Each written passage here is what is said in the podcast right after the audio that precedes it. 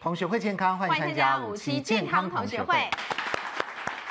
欢迎今天来宾，首先欢迎到保健室主任潘万忠博士，潘老师好。大家好。欢迎值班营养师谢一芳老师，大家好。欢迎资深医药记者洪素卿，素卿好，大家好。好，值班医师欢迎肾脏科江守山医师，大家好。欢迎值班中医师吴明珠老师，主持人好，各位观众朋友大家好。欢迎值班医师是肝胆肠胃科的肖敦仁医师，大家好。真的很令人意外哈！于天三十一岁的女儿于愿琪呢，这么年轻，竟然罹患了大肠癌。我们晓得呃，近年近年来罹患大肠癌的年龄层越来越低了，对。但是呢，呃，听说她生活很正常，对呀，哦，又没有很爱吃肉啊，怎么会得大肠癌呢？是啊，听说是他们家的一股清流哎。对，所以一股清流到底是怎么一回事呢？我们先来看今天的同学会日报。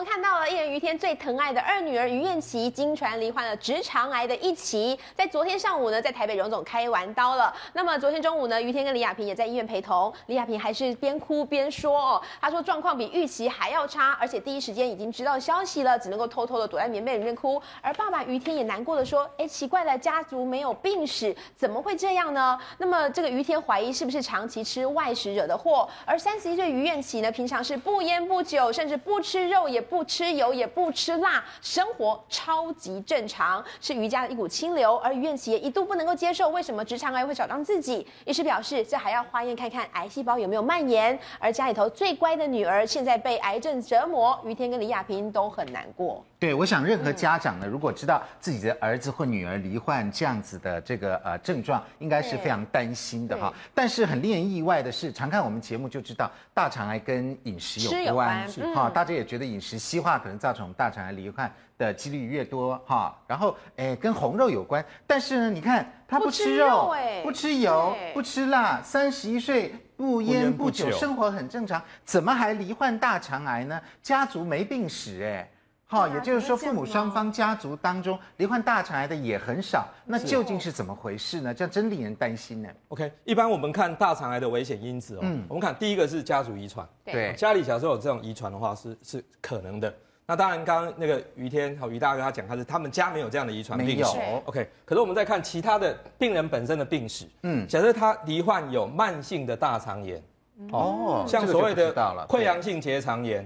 或克隆氏症，嗯、那么这个也比较容易得到大肠癌。嗯嗯。哦，那另外就是说，病人本身过去呢曾经有大肠息肉的病史，哦，搞不好有啊。对，假如过去他有息肉，可是他自己不知道，不知道。那么这个可能他也是个风险之一。嗯嗯。那么第二大第三个就是我们讲黄金五十，就是年龄啊，大部分的大肠癌发生九十 percent 的大肠癌发生在五十岁以上。左右左右五十岁，对，五十岁以上占了五十 percent，那才三十一岁，对，所以三十一岁那个显然是另外的那百分之十，哈，这个比较少见，哈，比较少见。那么第四个呢是比较胖的人，胖的，他比较瘦啊，对，胖的，哦，对，他比较瘦，所以也不是其中之一。那么在第五个危险因子呢是饮食习惯，啊，刚刚安德哥讲哈，这个有可能，高动物性脂肪、蛋白质就是动物性食物吃太多了。然后青菜水果吃太少了哦，所以会造成肠内益菌减少。嗯，然后再来很重要就是烧烤跟腌制品，这个多吃也会造成大肠癌。嗯，那但最后一个第六项就是排便习惯。哦，假设有便秘的人，事实上是没有便秘的人得到大肠癌的风险增加两倍。哦，有可能。对，因为于天的儿女啊啊，就我们所知，呃，常年都在国外长大的，是，所以会不会是饮食西化造成？也就是说，小时候爸妈没有在身边嘛，对不对？小时候可能总是汉堡可乐，我觉得总是比较。跟台湾不一样一点，那大了当然就回台湾，回台湾生活正常啊，啊，爸妈在旁边生活很正常，不烟不酒等等，那是不是有可能是小时候垫的基础呢？当然，在小时候，假如在国外，他吃的真的是红肉吃比较多哈，汉堡啊这些吃比较多，有可能。大，对，种下了这些可能的一些病因，对，嗯嗯。那我猜他三十一岁，可能从来没有做过大肠镜。嗯，对，应该没有，所以有没有息肉不知道。对，或许过去那个息肉已经很久了，很多了，不知道。对对对对，没错，因为三十一岁，花样年华，怎么会想到说去做大肠镜呢？而且他还有运动的习惯，你知道吗？对，真的，所以他真的对他从目前的情况来看，你会觉得他跟大肠癌应该是相关风险算是很低的。低的。可是您刚才在讲说，第一个，他虽然是说他妈妈说他喜欢吃青菜，喜欢吃什么，可是他还是外食族。所以他到底吃到什么地雷不知道。第二个是您刚才讲国外真的很有可能，因为我之前写过一个病例，是他就是去留学，嗯留学短短三四年回来啊，本来留学前也做一些健检啊，都 OK 的哦。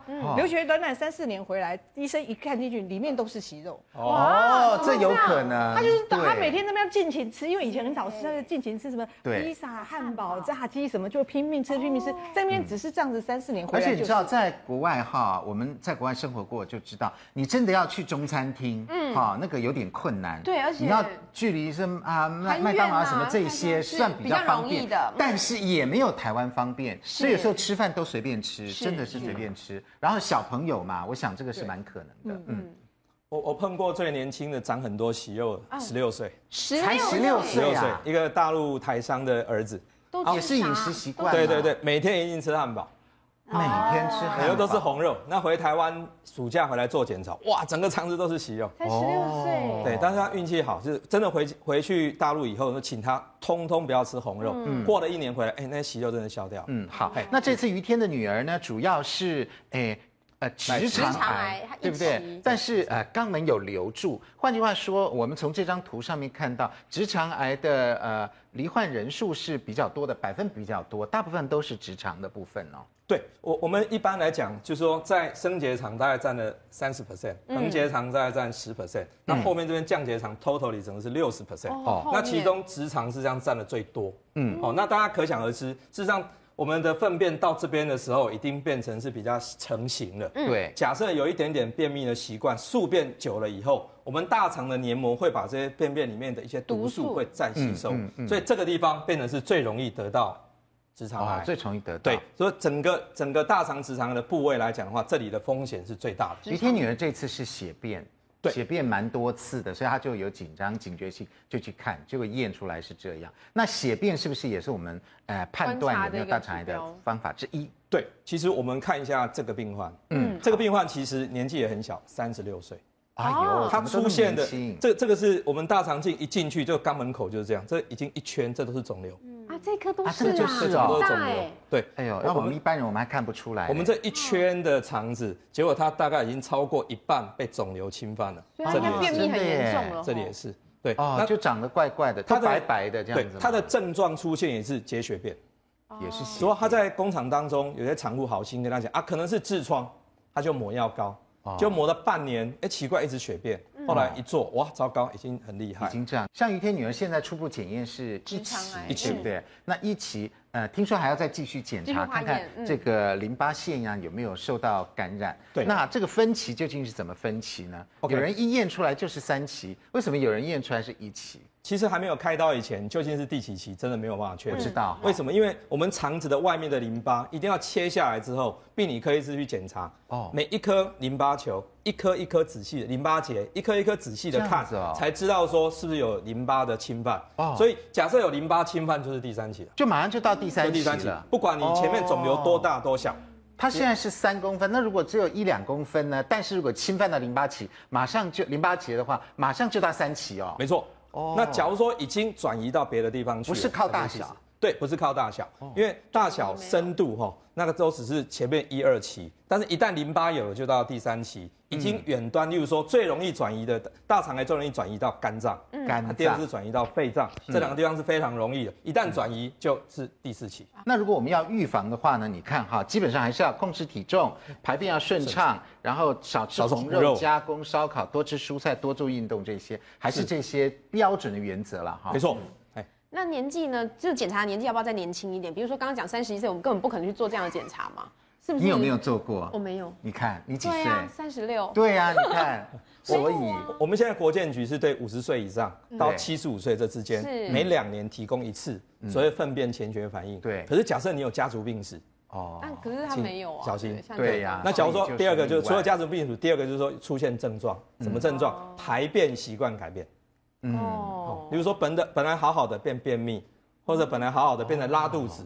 或者拉肚子变便秘，反正整个排便的习惯改变，排便习惯改变，对，还有感觉好像解不干净，哦，好，那这一些呢，可能都是一个危险的一个症状，应该要进一步接受检查才好。原则上年轻人还是少了，对不对？是还是少？好，我决定要跟医师报道了。真的吗？你要去 检查一下状况，比较安心。真的吗？你有排便解不干净，然后排便习惯改变，大便变细。是，哎，以前我同事跟以前我同学跟我讲这件事情，血便还没有啊，还没有。但是我同学跟我讲这件事情，我都会觉得说，就同才之间会觉得，哦，你买下金丢好不好？你就给他细。对，对，我们都会这样互相讲。可是其实现在不能这样哈，应该是真的要。如果已经对你生活造成困扰，如果你觉得哎呦，好像有改变这样，怪怪去。照一下也可以了，对不对？好，所以这个是关于大肠癌的部分。好。那另外呢，在中中医方面呢，有两大补品，哪两大补品？大家知道，人参跟这个燕窝。哦，好。那人参燕窝基本上感觉上大家都觉得蛮名贵的，对。但是事实上假货是蛮多的哦。但是你知道吗？其实我们人参有农药的问题哦。嗯、来，这个是消基会，还有我们政府的单位，就是卫福部，在多年前、嗯、曾经有做过人参的农药调查哈。结果一查出来，哎呦，吓大家一跳，我们都忘记了人参里面有农药哎。它长在土里面。对，它特别容易含有有机氯类的农药。有机氯？为什么你知道吗？因为有机氯的特性就是在环境的残留很久。有机氯，它是长效型的一种农药。嗯。那因为人参是多年生的作物，对对对，所以它就会残留在，而且反复的喷洒之后，我跟你讲啊，这个是两千零九年的数据，对不对？对，我最近检查一批也都是农药。最近啊，最近检查也都是农药，人参也都没，也都农药。对，而且这你知道吗？其实也不是说农农药不是我们的问题啊，为什么？因为人参没有一个是我们生产的嘛，对啊，全部都是国外生产的，对不对？那不外乎南北韩跟中国大陆，南北韩、中国大陆，对。那西洋参还有美国，对。可是，呃，人参本身在美国几乎没有生产，哦，只有西洋参在美国有。是。那其实你看这个消基会这个检查出来的结果，其实很凄惨的。它很多量有二氧化硫用来这个防霉的啦，这边是测红枣、枸杞、人参、当归，然后六成五都残留农药。对，那人参本身的部分有验出七种国内禁用的农药哦。哇，他这边还说啊，吃补好像吃毒这样子。他为什么这样讲？因为国内禁用的农药为什么被禁用？对，就是因为它毒性强才被禁用。哦，它不会说是很很好用，然后没有毒性把它禁用掉。对，你看，一看这个什么五氯硝苯，你看这个氯这边，你就知道这个代谢很困难。氯的 DDT 哦，DDT 我们很熟悉。虫壁死这些东西，其实国内早就已经不能生产、不能制造、不能销售。所以当时当时的这个人参有验出来虫必死啊！对，看我们人的话，完蛋了。而且你们不要看到说这个十三点八好像低很多，对不对？对，没有啦，因为它这个只验的有机率啦。哦，有几率啊！如果像我这样子要验四百项农药的话，我跟你讲哦，哎，那就很凄惨。你验四百多，这个是当时哈，这个政府委托这个呃林永健教授，就是清大的化学系教授，是去做这个实验。做这个实验的目的就是定定国家标准。那后来国家标准有定出来了，是那总的这个呃化学剂量的药是这个。呃，总量是二十个 ppm，不要超过。那砷是两个 ppm，DDT 就是我们刚刚看到这个 DDT，好，不要超过一。然后五氯硝苯不要超过一。也就是说呢，这个标准定出来，但是大家觉得好像有点宽松。因为二十个 ppm 实在是很可怕的剂量，太多了。因为蔬菜啊，你我我个人呢，不要说什么一个 ppm 的蔬菜我都不吃了。要要要这个申冤一下，是。哎，这个是在二零零九啊那个时候，那大家对它并不是很了解。那现在因为很多的这个厂商啊，也到了这个大陆去，然后发现呢，日本在十年前或者是这个时间以前，他就跟大陆去做契作，契作就是说这个土地呢，比如说十年二十年。你要轮番的那个，然后就他就禁止他用什么什么的这些农药，或者是我们说的这个。那我们现在的台湾的这个厂商也是也发展这样，所以它出来这么多吨的那个这个人参里面，几乎有百分之三十强是被日本这样去做。所以我们台湾现在也在做这个，所以我们现在中医师在用的这个部分都有经过验这个农药、验重金属这个部分，所以我们会。所以我们现在市面上，因为二零零九年以后，基本上就有国家标准出来。出来。出来了以后，你说我们在市面上买到的人参应该是比较安心一点，但是它还是跟厂商有关系，因为有些厂商他会直接就跟他们去做，所以那中医师在这个方面他也要把关，所以我们会发现说我们在进一批一批的时候，跟一个有信誉的厂商去拿药或者是说筛选的时候，这个部分也很重要，因为它会就像我们说吃补又吃到毒，那是不行的，对，那是不行的，对，好，那究竟这个人参的问题有多严重，以及假设它是安全的话，我们人参究竟要怎么样挑选？我们大家来仔细看一下，哇，琳琅满目，这么多种人参，红的、白的，对不对？还有这样子，包在里面真空，包在里面真空的，对。到底人参应该怎么吃，我们才能够吃到它的营养，以及怎么泡才能够比较好呢？广告回来之后继续告诉你。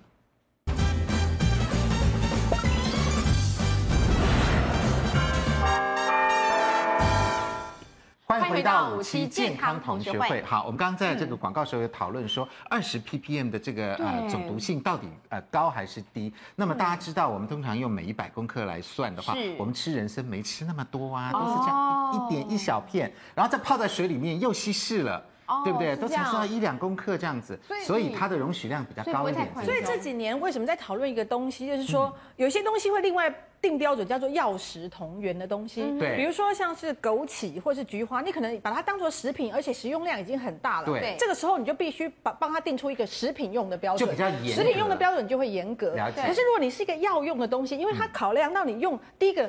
你吃萝卜可能吃两百公克，你吃人参是不可能吃那样的东西。一两公克。对，所以他在定这个剂量的时候，他就想到你是药用治疗用的，所以我给他的标准就不会那么严苛。嗯。因为毕竟你不可能吃那么多，所以第一个考量，第二个考量，其实刚才吴医师讲到一个重点，这几年我们其实中药有两个把关，一个就是他们当地中国或什么，他们有一种契作的时候，气作之外，他们叫做优良苗圃计划，就是说类似就是我们的吉原谱，那个它有一个你有一个认证，然后之后到我们这还有境外的中呃农药跟重金属那个。是。检验中心，所以它其实两关到来，然后到到这边就是你如果是跟信誉良好的厂商买，还会再验一次，再验一次，所以就是三关。所以这样子讲就比较安心一点。好，来吴医师来告诉我们哈，基本上我们晓得人参呢是很名贵的东西，是。那它对我们这个身体也是非常好的。对，尤其是现在动力进补开来，你知道，看人参就开始，因为有些人手脚冰冷呐，那有些人呢就会老是没力气啊。嗯，接着有时候我们呢对人参真的有时候觉得刚好好哦，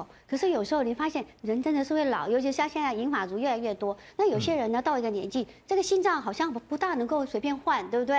所以你会发现，有时候你爬个楼梯，哦，好喘哦，起来你就发现，哎，气是虚的。就是补气。补气的，我曾经有个病人。红的补气还是白的补气？哎，这两个补不同的气。不同的气啊。所以不同的人在用。怎么讲？嗯，也也就是说，我们的那个红参呢，它是呃，就像现在呢，这个从田里面，我们刚刚说要挖出来，因为种在田里面有农药什么的这些。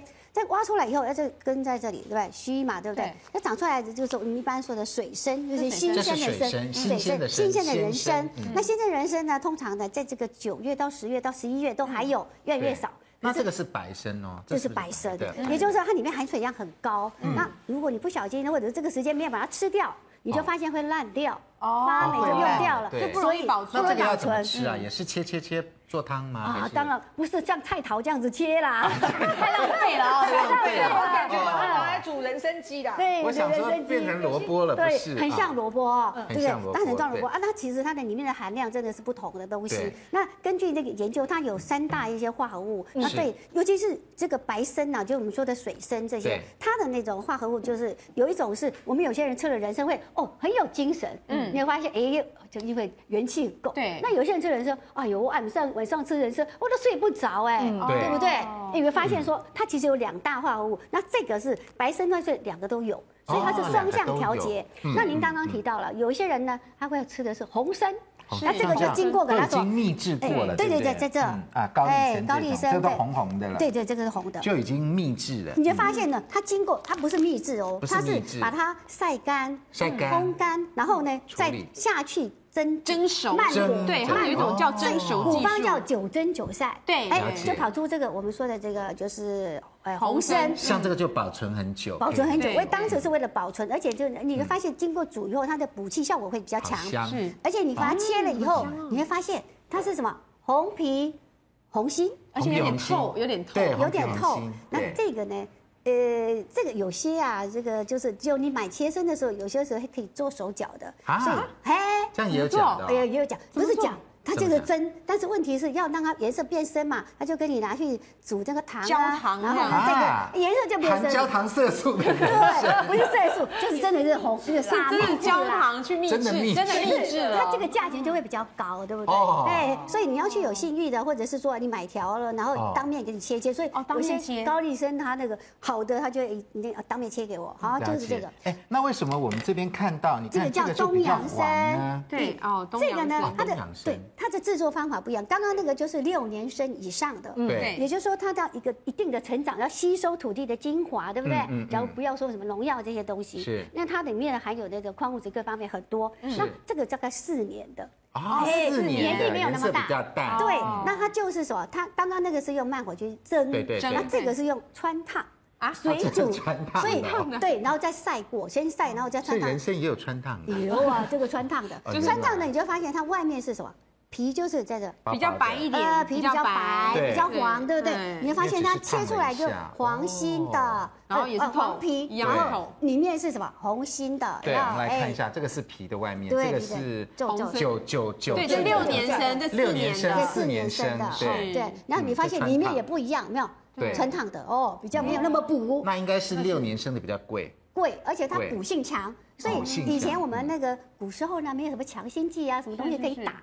那有时候生小孩就是血就一直流，怎么办？那个独参汤一根。老生独参汤，独参就独自一根，然后下去蒸煮用，单独的独啦，不是那个毒物的 毒哈，然后放在那个水里面啊，蒸的，赶快一碗就给孕妇喝，马上喝下去，止血，对不对？止血，所以你看它的止血效果很强。那医师问一下，那但大家都把它变成四年，等到六年再采收就好，干嘛弄到四年生？那有的时候你知道这个部分呢，有些人他等不及了，还有一个体质。因为我们叫虚不受补，有些人叫他吃这个东西，他很温，这个太补了嘛。对，有些人有些人的虚不受补，太虚了，啊，肠胃又不好，吃什么拉什么。你让他吃这个，他吃了吃了以后就闷在那里，那就要给他吃这种。而且人参这样就有很多价位嘛，你就我们可以买便宜，可以选择也多一点了，这样子。对，这主要是根据我们的体质不同。哎，你说哎呀，我很有钱，我想要吃这个，可是我的血压很高，脸这样红咚咚的，所以就吃这个不行。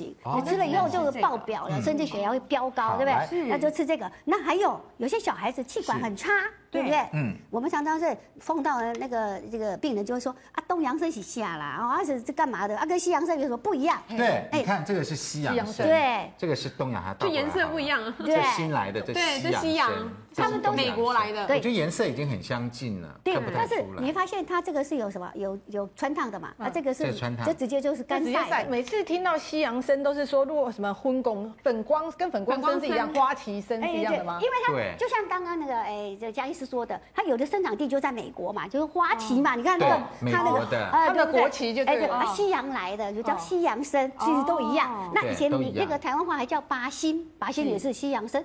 这样子哦，所以这个东西啊，你发现有的这个西洋参呢，你看它它皮就这样，它磨成了粉了，对不对？磨成粉了以后变成粉光参吗？对，磨成粉了。西洋参跟那个花旗参、粉光是同一种东西。那同一种。那磨它磨成粉了以后变成人参粉的，它有没有营养？哎，有两种人参粉哦，一种是我们这个高丽参去磨的红色人参粉，还有这种西洋参的这种。但是它一磨成粉的话，就要什么？使用的这个，因为它变成颗粒非常细，对，然后就吸收很快，所以你的量就不能多，你不能说。哎，量不能多。对，而且它的味道也不一样。这个味道就它干了，这块的东甜，也有点甘甘甜甜的，苦味比较少。但是这种苦的比较苦，所以小朋友给他吃西洋参，他常常会觉得哦苦苦的。可是因为它可以清热降火，所以对我们常常是感冒的这个小朋友呢，他就有这样的效果。我记得我有一个呃自己的小孩，当然就是给他吃嘛。那我们那个有有比较补，这第一组的呢，妈妈的有在吃，然后小朋友呢出生的时候，哎就开始给他喂这些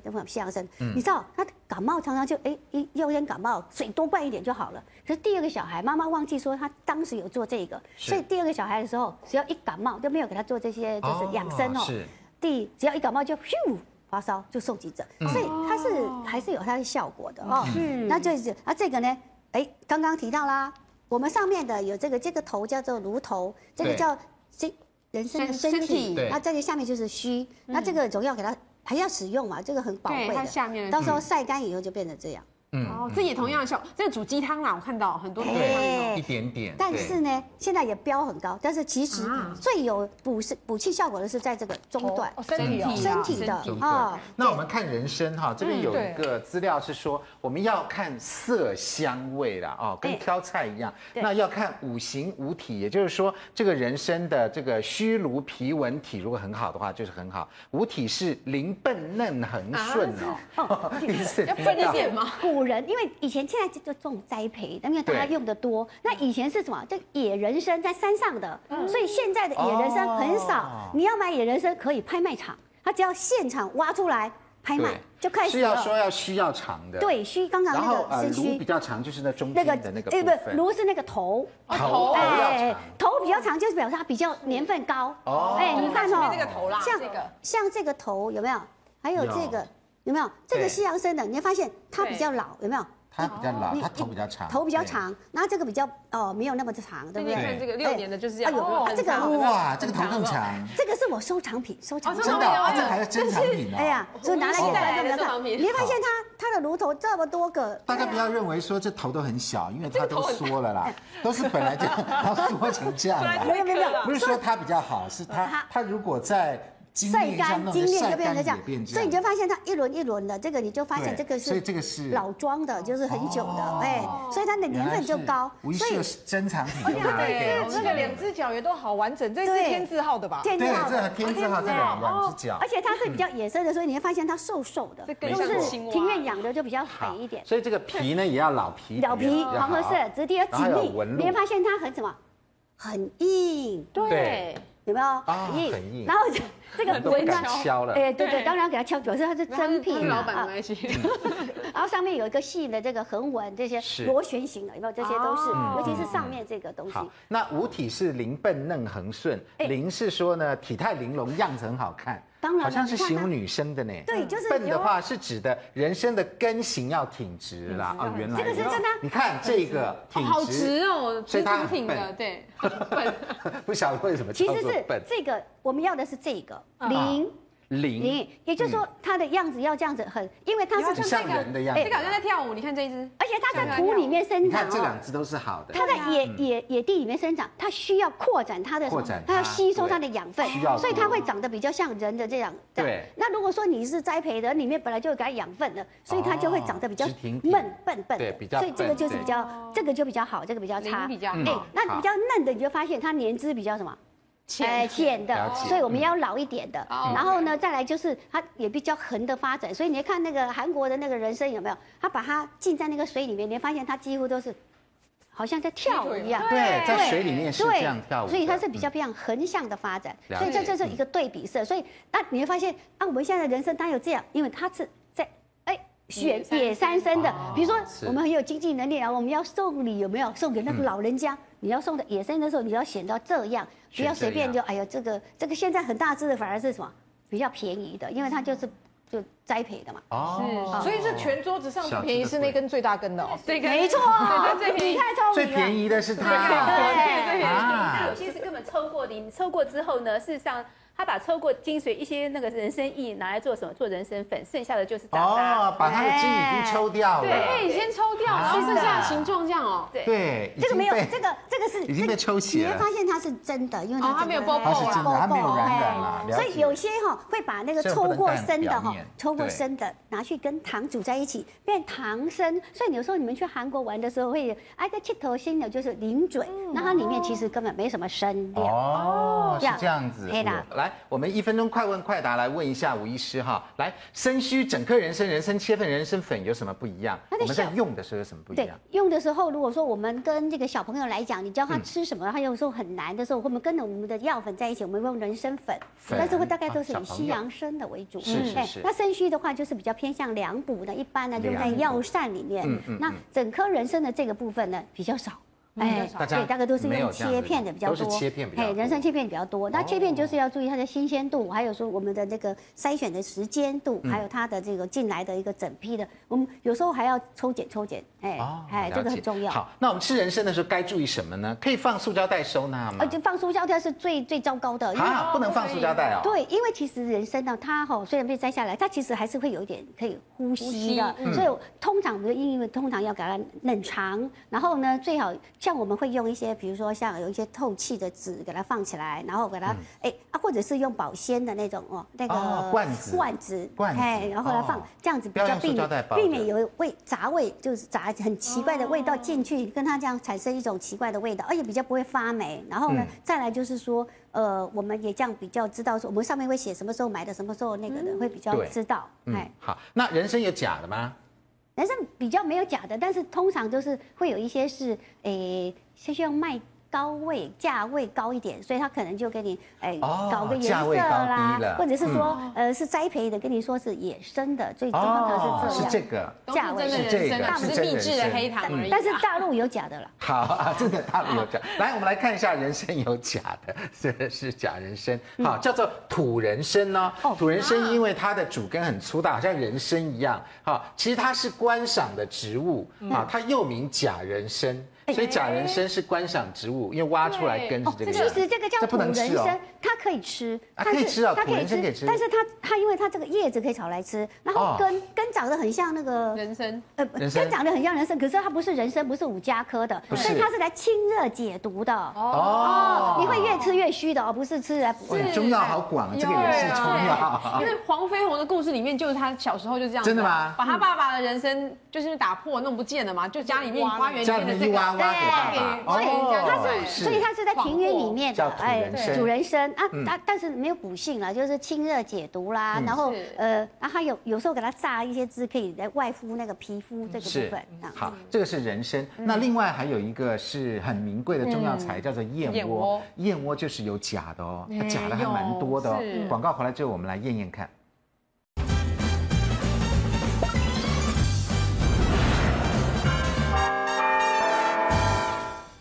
欢迎回到五期健康同学会。有时候我们要补身体呢，哎，还真的是从这个呃中药材里面去找，比如说人参呐、哈当归啊、枸杞啊，还有我们接下来讲的燕窝哦，也是非常名贵的哦，哦，贵的真的很贵。那平民燕窝当然也是有了，等一下我们会跟大家介绍。好，那当看到的这个人参，说跳舞的人参，你看真的好像跳舞，真的跳舞还聊天呢，对呀，还聊天，对，你看三三个哥俩好，对。那燕窝的话呢，哦，很抱歉。假货就很多了，对，我们现在现场来看一下哈，请江医师来带我们看一下。是，我们在现场这里有三个燕窝，是对不对？哈，哪个是真的，哪个是假？这个是真的，这两个都是假的。真的？啊？怎么看？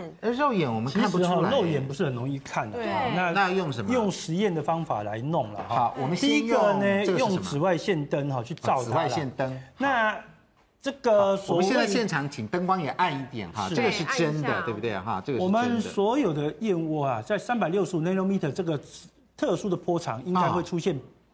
一个绿色的荧光反应，对，绿色的荧光反应。对，那那像这个的话，这个是真的嘛？对，是真的，所以全部都是荧光反应。对，它整片的哈，整片都是整片的。那如果给你看这个，你就知道差别在哪里哈。哎呦，好，我们来看，它这个只有几丝有，几丝没有，你就看看。哎，对对对，从我的这个角度看得非常清楚。它有的是白的，也是黄的，然后有大部分都没反应。对，真正有荧光反应的是几丝而已。对，那有荧光反应的反而是真的。对，为什么呢？因为。燕子的蛋白本来就有特有的三百六十五 nanometer 这个荧光反应。真的？好，那这个呢？都是混合物。对，它通常是混的什么东西？哦，一般来讲啊，造假燕窝的东西大概有二十几种，包含从 二十几种，从蛋白、猪皮、鱼漂，布拉布拉布拉。鱼漂也能做啊？鱼漂，鱼漂是主要的制作假燕窝的方式。还有白木耳也会，还有白木耳混。还有那个什么，它干掉以后也可以像这样子这样的纹路吗？那甚至可以把燕碎哦，可以做得到，没问题。甚至于可以把这个低价的燕碎啊，嗯，拿起来，对。对，这个价格大概只有四分之一了哈，是。燕盏的这四分之一，把它拿起来放在一个铸模里面。然后铺平之后，上一层胶水，再铺平，再上一层胶水，就是像什么卡德兰胶什么这些啦，接上塑胶的那个胶水，胶水啊，粘胶，就跟白胶一样，粘上去，然后两个注模给它压住胶水啦，所以燕窝可以里面有塑化剂，有有没有？它的检查是塑化剂啊，就是因为刷胶水，就是刷胶水啊，刷胶水把它粘起来，好惊人哦！他就是好像在做藕羹这样子，把它做好，做好那个样子，把它形成做起来，然后就给你晒干，就那个样子啊。所以能做鲑鱼鲑鱼卵就可以做这个啦。对对对，哦，这个感觉简单多了，就是这简单多了，弄一个模子，像做鸡蛋糕一样嘛，这么简单。最贵的都是像这种展形的嘛，对对，它只要一个一个一个模子做成这样就好了。差四倍价格啊，怎么做也把它做成这样。对啊，所以这个燕碎很可能很 可能会做成。那样。好，那第二个方式是用这个碘酒，碘酒也可以试出来，是不是？好，我们用碘酒来帮我们试试看。哈，这是一个假的燕窝。好啊，这个是假的，是的。那我们把它滴进，滴进去，你看哈，然后我们真的燕窝，因为比较贵，所以就两才两丝啊，因为比较贵，比较贵啊，我们比较贵，用太多不好意思，好来，好，不好意思哈，小助手来，啊，弄一下，可以看得到哈，来，真的假的？假的燕窝里面哈，因为通常它的伪造物质里面常常使用到含有淀粉的东西，所以它会出现一些比较。绿的部分，绿，不比较蓝蓝蓝绿色。蓝绿色的部分，淀粉类的。比如说我把它冲掉哈，好嘞，嗯，哦，它会有一部分留着比较深的颜色，然后等一下我把那个这个燕窝哈，是这个是真真的燕窝哈，来假的我拿，倒了有点多，不过没关系。好，我们把这个水冲冲掉，就是它本身。对，哦，我知道，它的颜色会比较浅。颜色淡了，对不对？对，它颜色会比较淡。就是如果是真的的话，没有淀粉嘛，它的那个呃，容易被洗掉，冲掉。啊，如果是假的，假的都还留在那里，对，就卡在上面了。所以这也是一个方法。好累哦，买个买个燕窝还要测这么多东西。哎，燕窝不便宜耶，好几万块哎，对不对？好，那燕窝我们来看看哈，江医师来告诉我们一下，有一个燕窝的检验方法。对，来，我们来看一下，江医师告诉我们，这个叫做包围式的检验，也可以看出来燕窝假的掺了哪些东西。对，当然这些检验可能不是我们观众朋友在家里可以自己做的。不过我觉得说，因为简易的检验，你都要买回家才能做嘛，对，因为当老板面子做，对不对？那你买回家都已经买了，怎么办呢？所以你如果看到第一个燕窝如果有检测燕子的 DNA，就像我们测人的口水不是有 DNA 吗？哦，燕子的口水有燕子的 DNA 哦。所以燕窝里面要要测到燕子的 DNA，而且要金丝燕的 DNA。所以有一些呃没有验出来，没有验燕子 DNA，那就淘汰了，全部都是假的，对不对？没了。可是那但是有燕子的 DNA，它可能含量很少啊。对，只放两个。它搞不好只放一点点，对不对？对啊，那怎么办？所以紧接着你要去检测哦，它的造假的成分。好，比如它最常见是用猪皮造假。猪皮。所以我们就检测猪皮特有的氨基酸叫氢脯氨酸。哦。这个燕窝里面没有，猪皮才有。好，所以验到出金脯氨酸，你就知道你 bingo 中奖了。对，验到第二道又淘汰了啊。对，猪皮的。那你再验一次鱼的 DNA，因为证实它不是鱼漂的混合。哦。鱼漂常常炸一下拿来假装是燕仔。这样检验下来。可能那个燕窝已经那个荡然无存了，所有都原形毕露。对，好，不过还很幸运的就是我们那个吴医师带来的这么多燕窝哈，哎，我们刚检验出来，对，哎，吴医师来告诉我们，你这全部结果我们验出来，哎，全部都真的耶。对啊，因为有时候因为我自己也吃一点嘛，所以有时候呢一批来还要去给他验看是不是真品。那这样一盒要多少钱呢？这么大概。四万块左右吧。哦，对，但是哦，那个它像这个叫展燕，这个是比较好。它这个叫燕展，燕展，燕展。然后它有分那个官燕跟毛燕。那像这一批的，我那个把它，你知道吗？我每次要做，我我比如说我要自己吃的，我就会先把它泡发，这样泡发。然后呢，before，比如说我大概我们一钱大概三到五片，看它的大小。然后呢，把它还没有泡水之前，先我先磅好它的那个重量。然后泡好水以后，它已经发好了，我把水都全部把它用那个网滤网把它过滤以后，我再磅它的那个重量，就发现像这种比较观念的好的，它可以到十倍。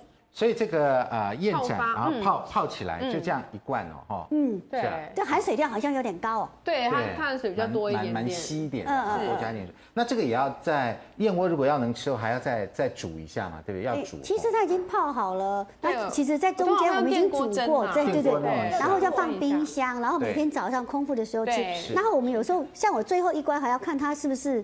真货的时候，虽然你眼睛看不到它的毛，可是其实它有很多的细毛。是，对，所以你你像这样子的时候，我要冰进去的时候，我还会拿那个我们那个老花眼的放大镜那个给它看一下，因为它就会，你就发现它纤维上面会有小细毛。我那时候怀孕的时候，光挑那个毛挑到眼睛都快瞎。对，因为我婆婆说，其实燕窝这个燕窝太多假货了，所以最好是买那个回来自己挑会比较哦。眼睛会化汤啊，对，眼睛都快化汤，那个毛好小好小，然后又怕自己吃了以后。宝宝会过敏，所以每一个都挑出来。那燕窝在啊中医上面有什么样的好处呢？大家都说是呃很棒的补品，真的有这么好哦？呃，基本上它是一个比较说，我们一般说一一一呃，它不会挑人呐哈，也就是说它是哎对，不是挑人，就是说不像人参啊，你可能红的要要这个比较虚寒的这样，所以它一般是大补肺阴的。所以在《本草纲目》里面呢，就是说哎，它可以这个入肺啦，然后呢来补我们的这个气啊，就是生这个气，然后呢到我们的脾胃呢就可以做哎，就是健脾嘛哈。那我们的它还有一个特殊说哎。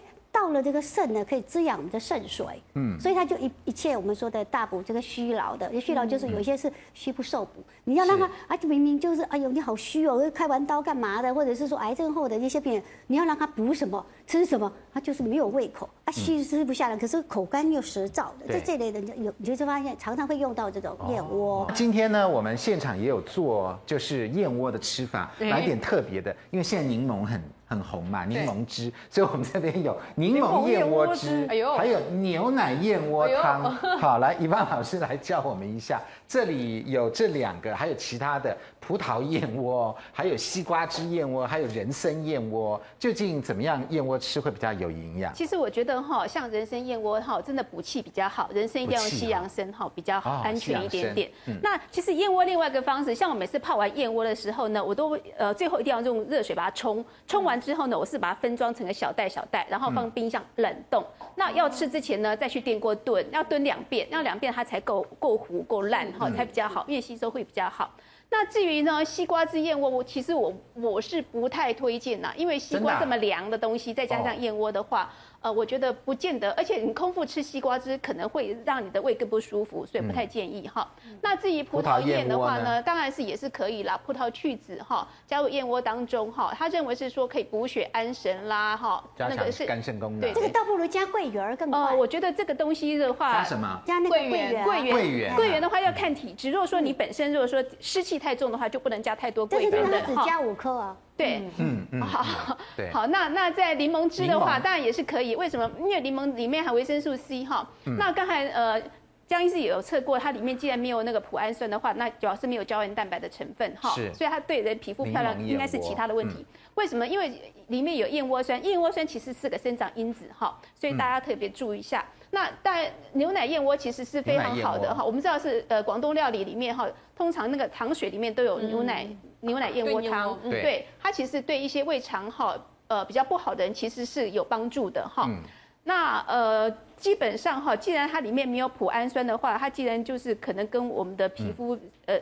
呃，没有关系，但是就是它里面生长因子是另外一个问题哈。我们知道有很多西，譬如说这个病人在做化疗的时候，嗯，那有时候医生会说，哎，你可能要特别注意一下下燕窝要特别注意，因为它里面有生长因子，是不是会引起其他的癌细胞又在继续生长？所以有这个方面的争论。所以万一有一些有癌症的病人要吃燕窝的时候，还是问过你们的西医师哈，问看你能不能吃会比较安全。我们在现场有柠檬燕窝汁跟牛奶燕窝汤。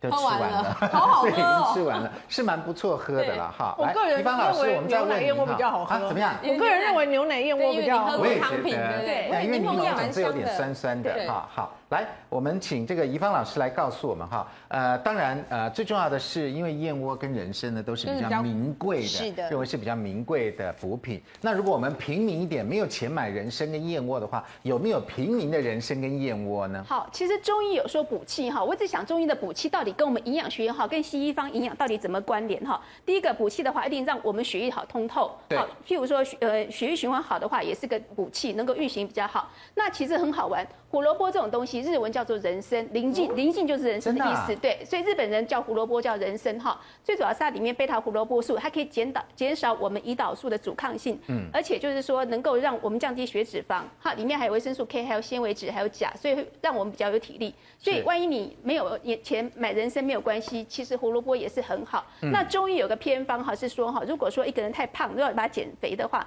它可以补气的食物就是胡萝卜加香菇，然后呢加糙米。去煮来吃哈，其他认为它是可以帮助的哈。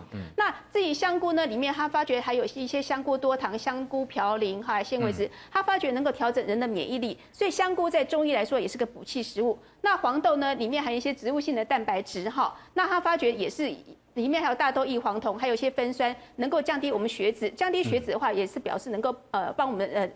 身体气血循环更好。嗯嗯嗯、那另外呢，我非常推荐就是糙米。糙米为什么糙米呢？嗯、因为糙米里面含锰跟维生素 B one，维、嗯、生素 B one 跟锰啊，本身能够帮助我们身体所谓的立腺体的燃烧更完全。嗯、当我们身体燃烧更完全的时候，就是能量做的更多。譬如说一些像 ATP 那种能量做的更多的时候呢，人就是比较有体力。是所以糙米其实也是个很好的补气食物。补气的。那里面还有硒，硒的话本身是个很好抗氧化物质，能够帮助我们身体排毒。嗯、所以我觉得糙米也是个非常好又简单。哈又便宜的补气食物，对。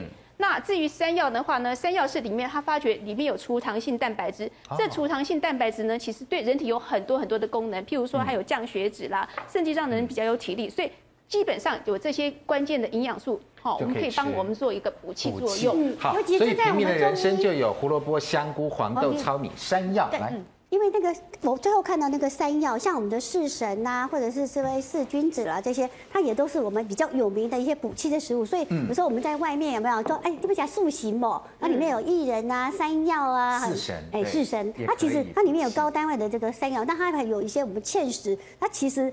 你要吃那些我们刚刚说的人参啊、燕窝，你没有好的脾胃，你很难去吸收它。哦，浪费了。对，浪费。有时候你吃了人参，你就发现我胀在那个地方啊，再下下去没有胃口。很多人是。就你是说我们先吃一下四神吗？四神，然后把这个把这个肠胃的气把它调整调整以后，你就发现你你这个不管是要补这个气，或者是说我们要养这个肺，当然就比较容易可以吸收。嗯嗯嗯。好，那平民燕窝又有哪一些呢？我们广告回来就告诉你。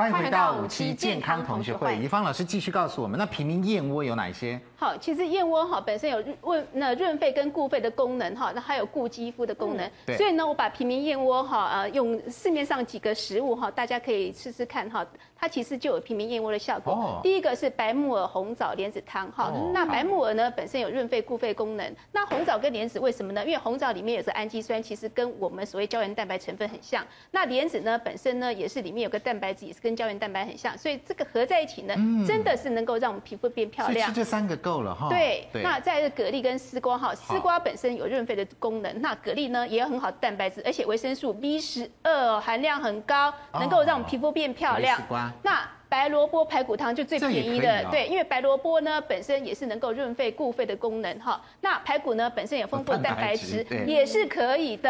那其实非常建议大家吃番茄炒蛋，为什么呢？因为番茄本身在西方营养来说的话，它本身是固肺的。嗯。蛋呢本身也是一样，也可以润肺固肺。其实蛋白在我们很多的药膳当中也是用在蛋。超爱吃番茄炒蛋。然后再来呢，呃，像蛋本身呢就很好的蛋白质，也是能够固皮肤。好，所以我们平常就在吃平民燕窝。对对，所以我就说，大家这这这四个真的很常吃哎。就是我我整理大家可能在目目前在市面上都可以吃到的餐饮哈。在杏仁奶杏仁奶化，我们就买很新鲜的杏仁粉哈，真正的杏仁粉。好，因为杏仁粉里面含有很多的，譬如说维生素 E 啦哈，还有类黄酮啦哈。那本身杏仁又可以固肺的作用。那当然鲜奶里面呢含里面很好的蛋白质，这个蛋白质跟胶原蛋白的都一样，所以这两个加在一起也是很好的。润肺固肺，然后让皮肤更漂亮的食物。所以我们要这个平民一点，吃这些也有效果。对，跟燕窝一样。所以哎，其实不用吃到燕窝。而且就是说这五个都很好吃。对，而且这五个我也不用担心吃到假货，也不用担心其他东西。对，这些比较没假货。而且也没什么农药的问题。白萝卜总没假的吧？有杏仁，杏仁有时候杏仁粉有时候会有假货。有杏仁粉最多，杏仁粉最多，其他太香的那个都不行。那我们不然就我们买加州杏仁哈去碾成粉也是可以，那就很安全，都没有什么问题的。对，那番茄其实。